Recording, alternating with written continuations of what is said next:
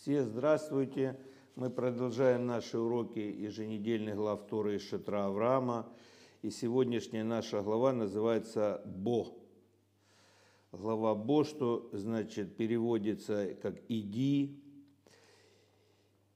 или, как говорят наши мудрецы, «войдем вместе». То есть Всевышний говорит Маше, «войдем вместе к фараону».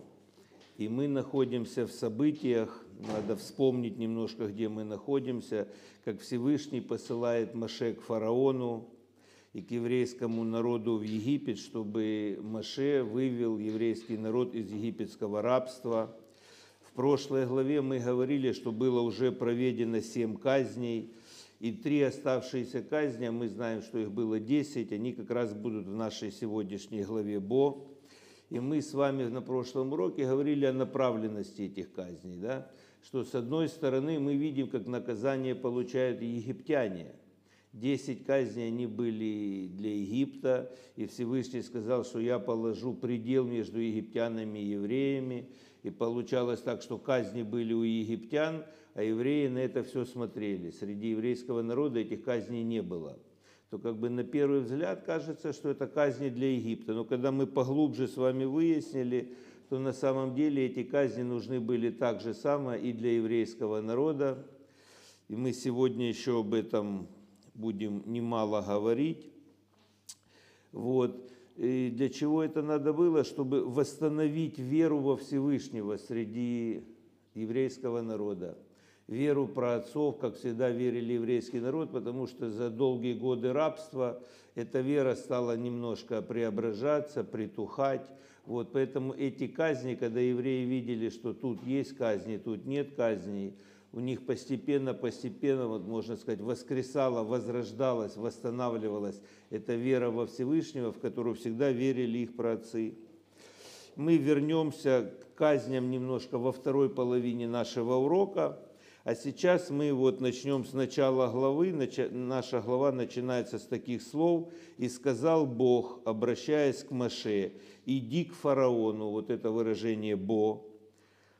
То есть переводится оно так, что войдем вместе, чтобы понять внутреннюю суть Египта. Да? Чтобы ты умел ходить, чтобы ты знал дорогу, чтобы ты знал внутреннюю суть вот этого, все, что называется Египет – и дальше он говорит, ибо я ожесточил сердце его и сердце слуг его, дабы совершить мне эти знамения на них, дабы рассказывал ты сыну своему и сыну сына своего о том, как показывал я египтянам и о знамениях, которые я совершил в среде их, и познаете, что я Бог.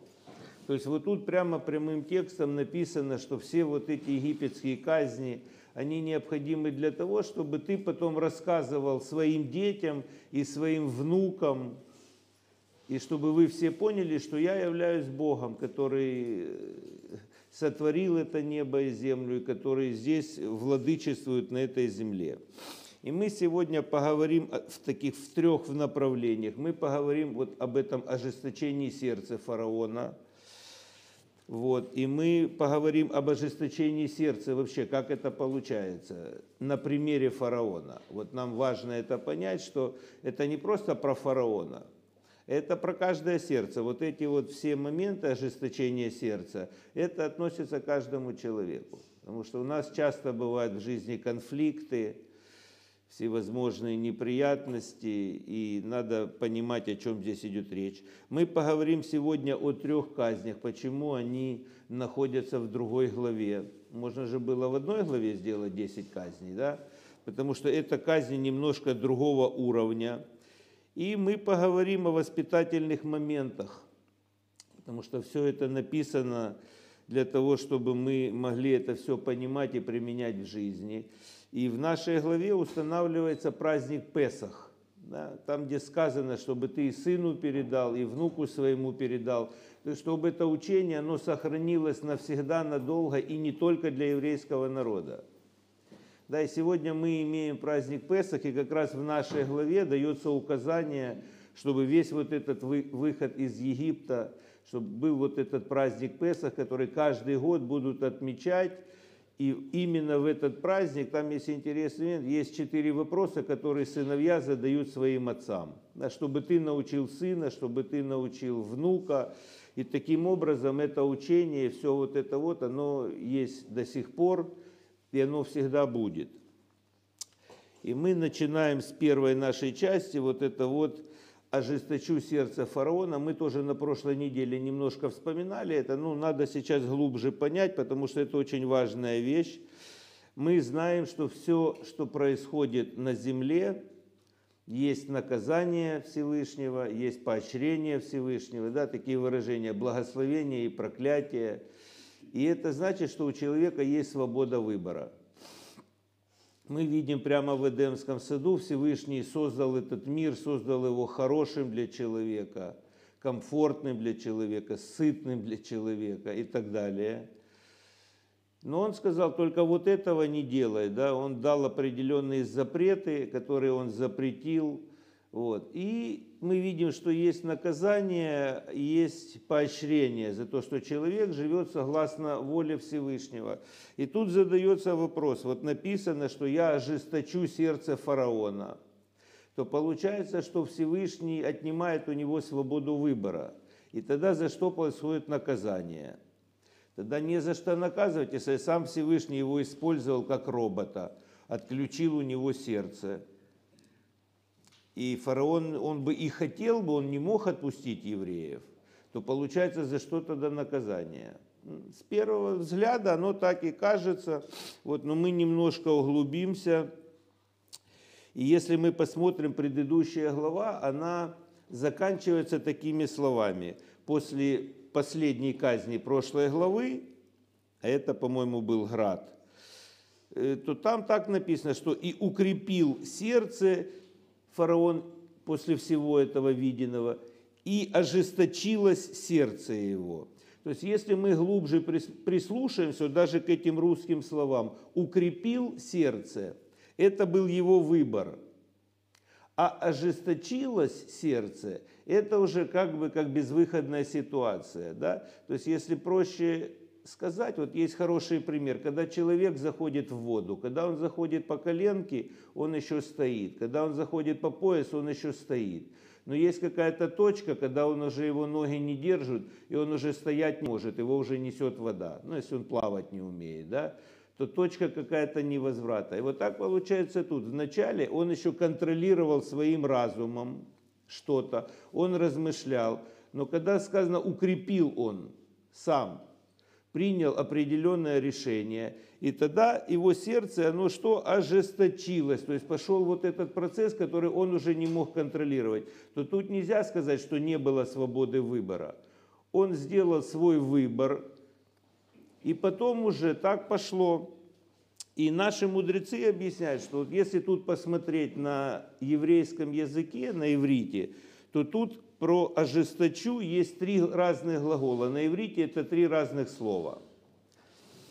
И когда мы это изучали, я понял, что ну, это очень интересно, вот как раз, чтобы человек мог себя сравнить вот с этими всеми такими моментами. Три глагола «ожесточу», «сделаю твердым» и «дам ожесточиться». На иврите это совершенно разные как бы моменты. «Дам ожесточиться», «сделаю твердым» и «ожесточу». И эти три разных глагола описывают три разных стадии. И три разные стадии, они показывают, как выбор человека перерастает в невозможность восстановиться без помощи Всевышнего. Выбор человека постепенно перерастает в невозможность остановиться без помощи Всевышнего. А Всевышний сказал, а я помогать не буду. Это уже крайняя стадия. Сколько-то раз Всевышний предупреждал, и фараон не хотел слышать. И Всевышний сказал, а в этот раз я помогать ему не буду. И вот эти вот три выражения звучат так. Первое выражение звучит так. Быть нереагирующим на происходящее эмоционально, не позволять внешним факторам оказывать на себя влияние. То есть человек сам усилием своей воли, что-то происходит – он подозревает разумом, что происходит это неправильно. И он эмоционально, услышите, не реагирует на происходящее, не позволяет внешним факторам, то есть это его выбор, он не позволяет внешним факторам оказывать на себя влияние. Второй глагол, вот, который переводится «быть тяжелым», описывает такой процесс, тяжело изменяемым, чтобы отреагировать на получаемое впечатление. Требуется значительное усилие. То есть еще возможно, человек видит, он осознает где-то, что он не прав. Это уже тяжело, надо приложить какое-то усилие. Но еще возможно все остановить, еще возможно все исправить. Но человек идет дальше в своем упорстве. И третья стадия, она так и называется упрямство или упорство.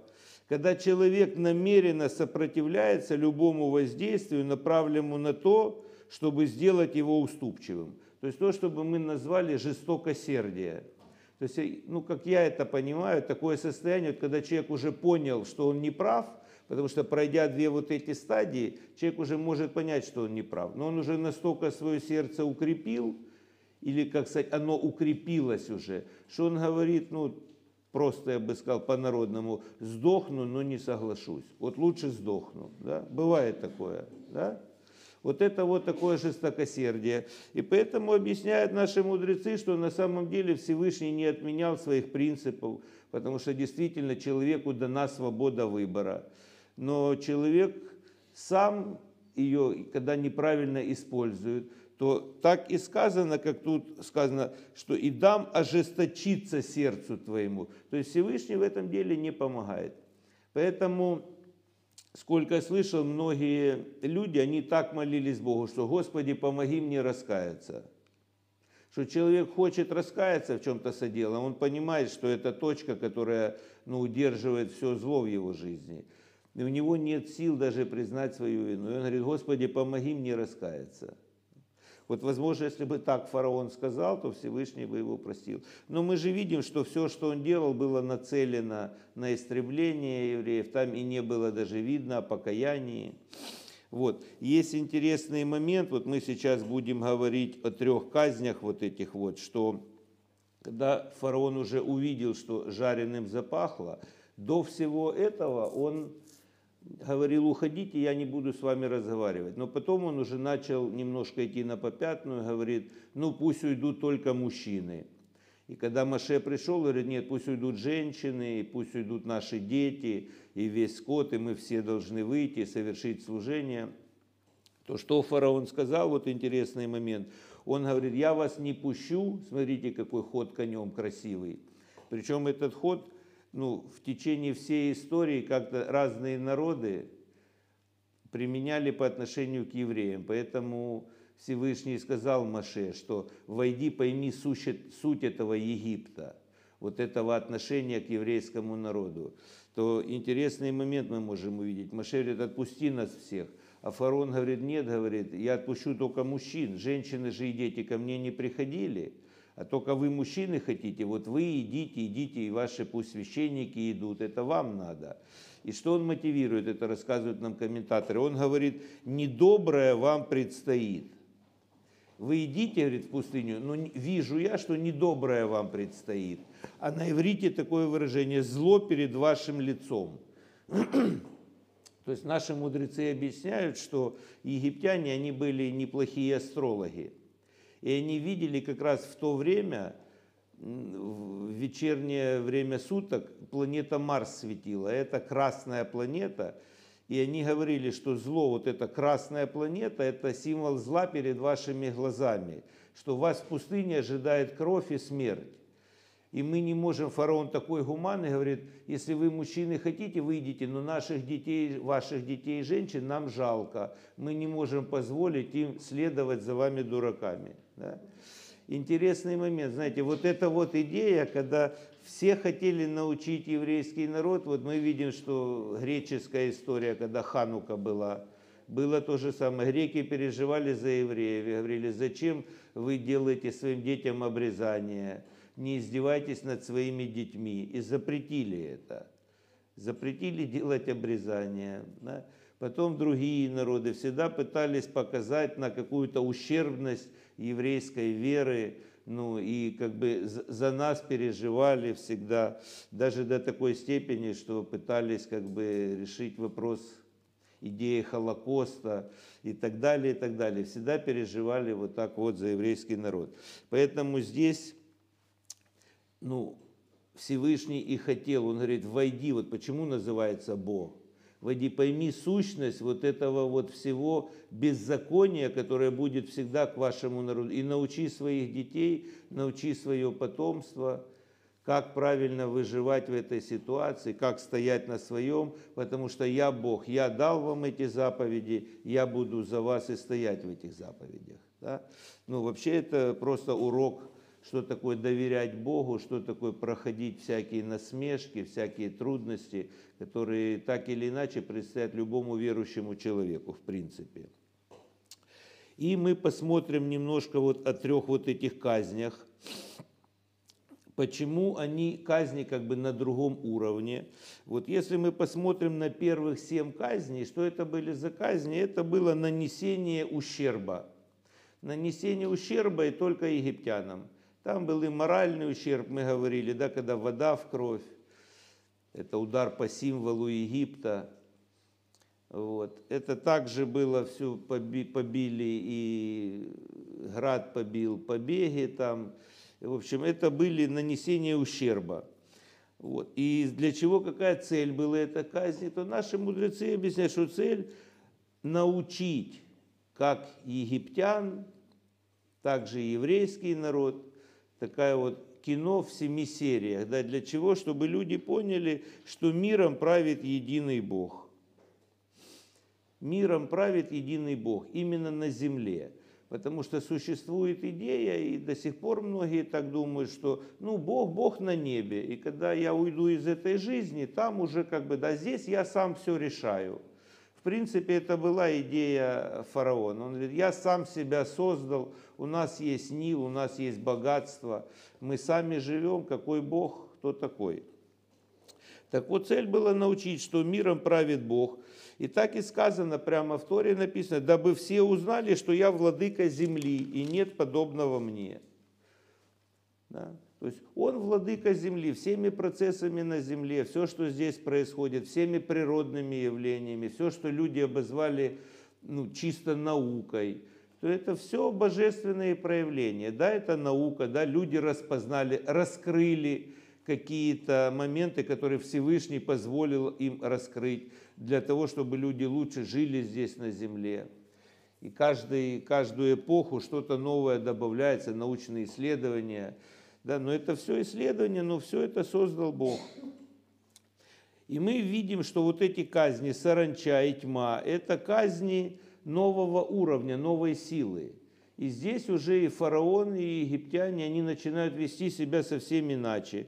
Например, вот эта казнь саранчи. Если там присмотреться, то там есть ну, паранормальные явления вообще с вот этой вот саранчой. Во-первых, саранча пришла в огромном количестве она как бы возникла ниоткуда, исчезла в никуда. И там сказано, что такое количество саранчи, такое нашествие не было никогда вообще в природе до этого и никогда не будет после этого. То есть там наши мудрецы разбирают, это долго, я не буду в это входить, что это был именно один вид саранчи, а их есть несколько и что они собрались все вместе, и так дружно они прилетели на эти поля, все съели, съели все, что не побил град. Не осталось ни одной даже маленькой какой-то зернышка какого-то. Все, что град побил, и все, что остались маленькие какие-то там травинки, все уничтожил это саранча. И говорят, что египтяне, они, кстати, кушают эту саранчу. И они, когда смотрели на все это, они были в шоке, но потом подумали, ну хотя бы саранчу эту сейчас едим, сейчас она наестся, мы ее начнем отлавливать. Но саранча дружно все съела и дружно улетела. И ни одного кузнечика даже не осталось.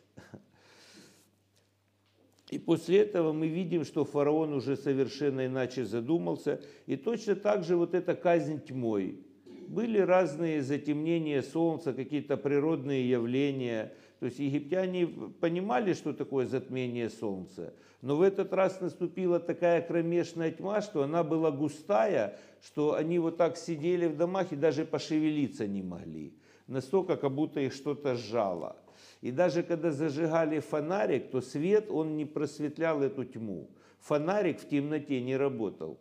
То есть это были непростые явления, которые ну, навели состояние жути и состояние паники на, на весь Египет. И тогда уже сами придворные пришли к фараону, и они стали говорить, фараон, зачем нам это надо, сколько мы можем это терпеть, давай их выгоним из нашей страны, потому что ну, дело пахнет дело пахнет жареным. Да? И вот тут вот как раз вот ожесточилось сердце фараона до такой степени, что вот как мы с вами выяснили, примерно он сказал, сдохну, но не отпущу. Ну, как сказал, так оно и будет. И тогда мы видим, что десятая казнь пришла, смерть первенцев. И это была принципиально другая казнь, объясняют нам наши мудрецы. И мы сейчас немножко поговорим, что и почему она была принципиально другая. То есть, как бы вот если просто сказать, мы можем всегда увидеть, что как было во времена Ноха, помните, Всевышний посмотрел, не вечно духу моему быть пренебрегаемым ну, не вечно. Есть время, когда Всевышний терпит, есть время, когда он долго терпит. Но есть, когда уже ну, конец терпения. Поэтому наши мудрецы объясняют, что вот эта десятая казнь, в чем она была принципиально другая? Если те казни были, чтобы доказать и демонстрировать свое могущество, Всевышний показал, кто хозяин на земле. Что он не только на небе, а он и на земле хозяин то десятая казнь принципиально другая. Это было уже наказание.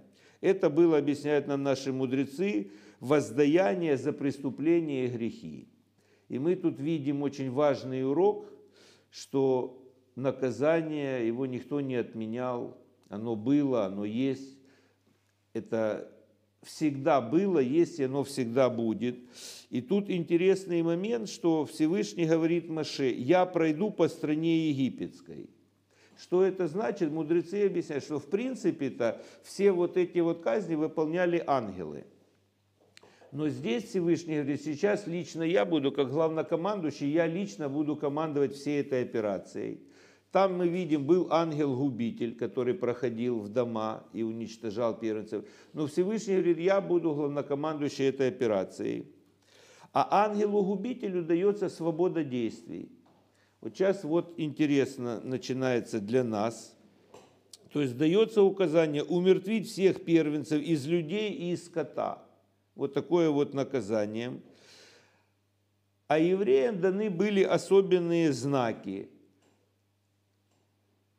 То есть ангел поражать готов был всех, в том числе и евреев в эту самую ночь такая вот пришла эпидемия, все первенцы должны были умереть, но еврейскому народу даются особенные знаки. Что это за знаки? Пометить свои дома кровью, и там не очень четко написано в прямом тексте, но наши мудрецы объясняют в устной традиции, в комментариях сказано, и потом пророки писали, среди кровей своих живи. Я проходил, увидел тебя всю замученную и сказал, среди кровей своих живи. То есть две крови было. Было смешано две крови, и этими двумя кровями были помазанными косяки дома. И мы, конечно, должны понять внутренний смысл этого всего – и также было сказано, никому не выходить из дома. Очень важный момент. Всевышний говорит, смотрите, будет повальное убийство первенцев. Но вас это не коснется, если вы сделаете то-то, то-то и то-то. Не просто потому, что у тебя фамилия еврейская – а потому что ты сделаешь то, что я вам сейчас говорю. А на этом, так как я буду руководить операцией, ангел-губитель будет все это тоже знать. И это будет знаки, в чей дом ему заходить нельзя. Во все остальные он зайдет. Все, кто окажется на улице, все тоже будут убиты. Вот это вот интересный момент. То есть мы видим, что Всевышний установил границу определенную для евреев. И говорит, я пройду мимо вас. И эти знаки и границы были актуальны только потому, что Всевышний сказал. Ну, как мы можем это вот увидеть как при, принципиальное явление? Часто вот люди живут и говорят, ну я же хороший человек. Вот я помню, с одной женщиной разговаривал, она, я же, я вот знаю, что я хороший человек, вот чего мне так в жизни не везет. А когда начали больше и больше копнуться, действительно, ну, хороший человек, эмоционально хороший, душевный человек. Но когда она начала немножко рассказывать про свою жизнь, не хочу там внедряться, там, э, всевозможные связи хаотические, аборты хаотические. То есть, да, хороший человек душевный, но без границ. Человек без границ. И так можно любой пример. Я просто пример такой, ну, вспомнил вот. Да, любой Всевышний провел какие-то границы. И он говорит, в этих границах вы будете спасены. И мы можем, например, понимать сегодня, коснувшись к нашей теме, почему мы изучаем семь законов для народов мира. Да, ведь это же одни запреты. Шесть запретов и справедливая судебная система, которая принята, чтобы вот эти запреты соблюдались.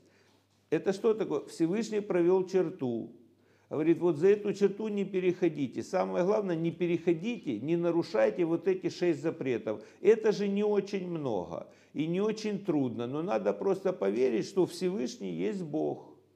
И надо понять, что за этой чертой, за этой чертой, Он уже не отвечает за наше благословение. И это не значит, что Он такой сердитый.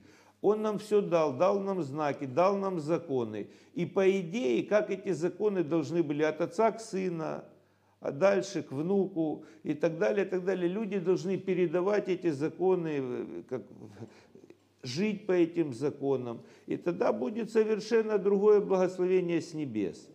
Вот это важная черта, которую человек не должен переходить. То же самое, например, смотрите, вот как иллюстрация такая была во время потопа. Потоп же коснулся всех людей. Кто мог спастись? Только те, кто были в ковчеге. А кто были в ковчеге? Только те, кто соблюдал вот эти вот законы, не нарушал запреты Всевышнего.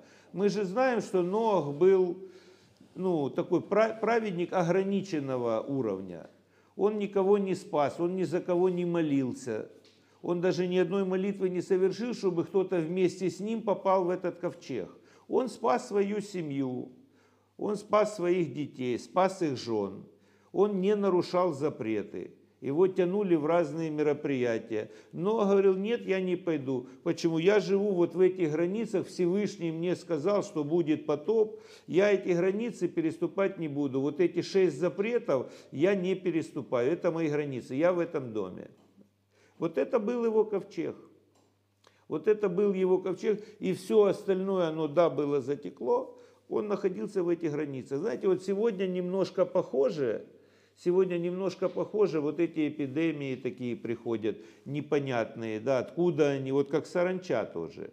Откуда пришло, все думают, люди это создали, само появилось. Ну кто это знает? Факт есть факт, что оно действует по всему миру. Такого еще не было. Было в какие-то древние времена, были разные эпидемии, но такого уровня и при сегодняшней вот этой всей человеческой осведомленности даже страшно становится, могут использовать, раньше не использовали, а сегодня могут так использовать, что иди знай, люди сейчас по-разному это понимают также.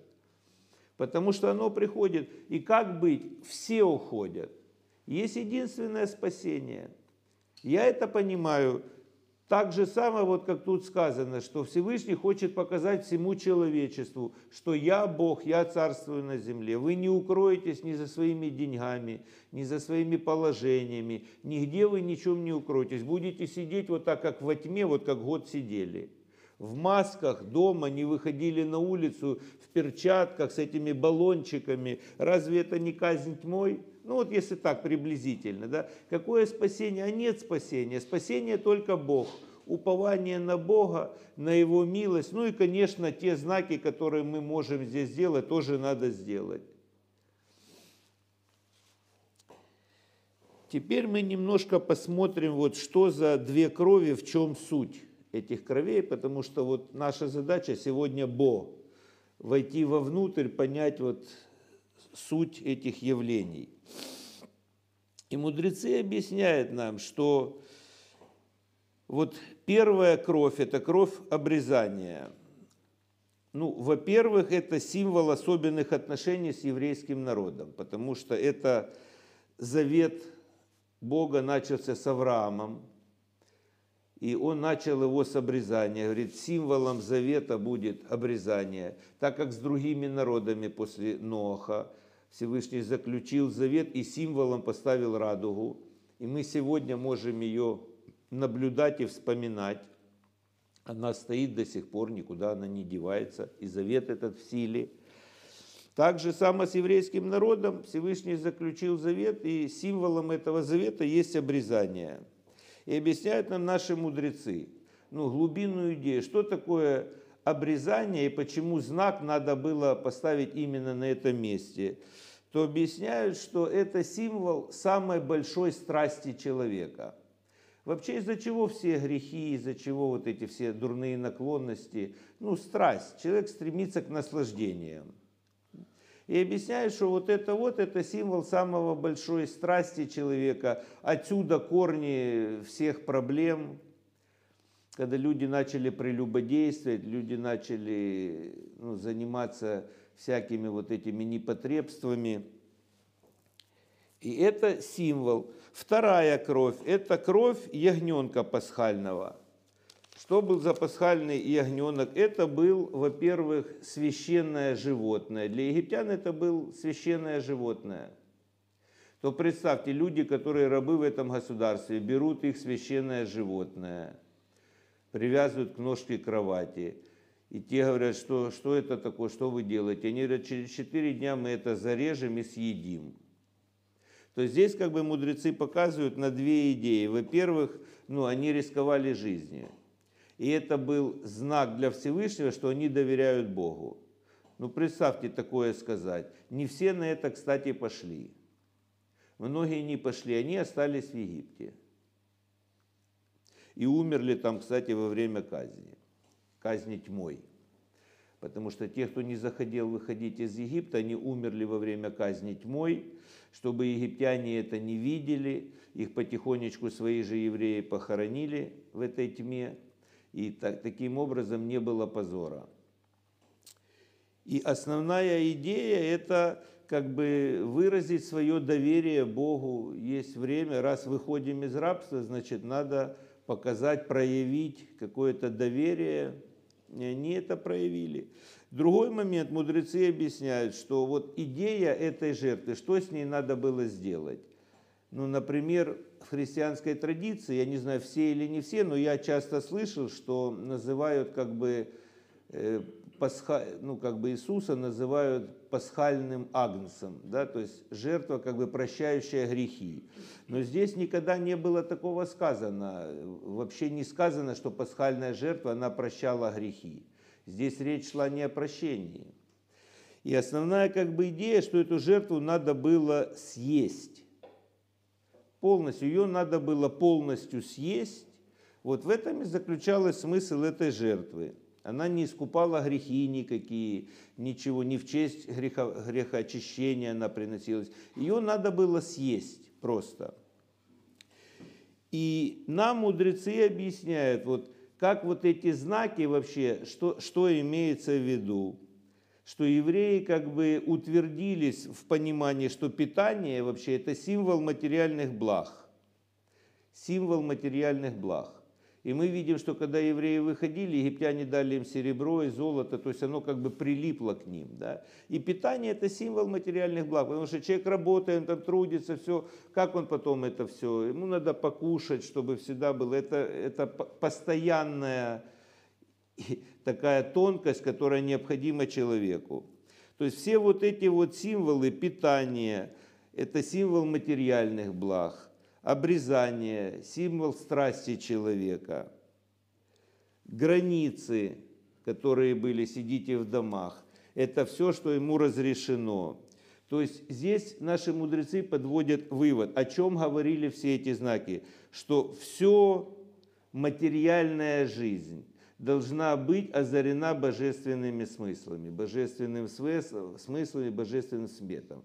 Потому что часто люди думают, что религия – это красиво молиться, или соблюдать какие-то традиции, какие-то там есть разные, ну разные придумали в разных религиях. Но на самом деле в чем заключается вот это божественное откровение, все, что Всевышний нам дал, что здесь в материальном мире вот эти все законы, все заповеди, все это, как страстью ты своей пользуешься, как ты кушаешь. Всем народам мира была дана тоже по этому поводу заповедь не есть от неубитого, неумершленного животного то это показывает на то, что Всевышнему именно материальный мир его интересует, не духовный. В духовных мирах он абсолютно царствует, и там у него нет никакой конкуренции. Но здесь, в материальном мире, задача еврейского народа сейчас будет, как мы это увидим, прийти на гору Синай – получить вот это вот синайское откровение, стать священниками и эту идеологию донести до всего другого мира, что материальная жизнь – это самое важное, что вот этот его божественный свет надо принести в каждые ежедневные события семейные, и то, как человек ведет половую жизнь, и то, как он питается, и то, как он трудится, и то, как он воспитывает детей, вот это вот есть самый главный смысл – а не как-то, чтобы душа быстрее вышла и попала в рай, убежать отсюда как-то. Это не является смыслом Всевышнего. На этом буду заканчивать. Хочу сказать, вот у меня был диалог с одним парнем из христианской традиции, но он мне пытался объяснить, что мы евреи не спасенные люди. Я ему объясняю, смотри, ну, прежде чем говорить о спасении, вот смыслы другие, берешь слово и другой смысл. Что, по-твоему, говорю, спасение? Спасение – это когда душа выходит из тела, она попадает в рай. Я говорю, правильно, вот потому что ты даешь такой смысл слову спасения, а у нас другой смысл этому слову. Во-первых, какое спасение? Оно может быть физическое, ментальное, моральное, ну, социальное. А откуда, кто, куда? Спасение – это очень непонятное слово. Но когда речь идет о душе, я говорю, ты правильно говоришь, что в иудаизме, в иудаизме попадение в рай и выход из тела, это является следствием прожитой здесь жизни.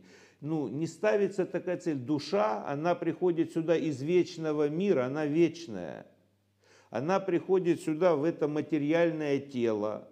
Для чего? Чтобы в этом материальном теле здесь отвергнуть зло, вот свобода выбора, и выбрать законы Бога.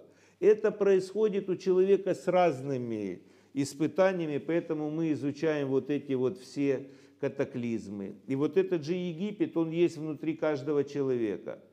Пока человек поймет и все-таки скажет, да, есть Бог, есть Всевышний, Он рулит и там, и тут, и я выбираю жить по его законам. Мне это будет не просто, не легко, но я начинаю этот исход, я начинаю эту дорогу, я начинаю этот путь, и да поможет мне Бог. И тогда человек начинает раскрывать все источники, все силы свои в своей душе и начинает освещать этот мир вокруг себя, начиная с любви к ближнему своему. И потом, когда он доходит до черты отхода от этого мира, это уже другая история но не ставится такая цель, чтобы здесь как-то вот спастись, туда попасть, то есть немножечко различные моменты. На этом наш первый урок закончим. Всего хорошего и хорошей недели.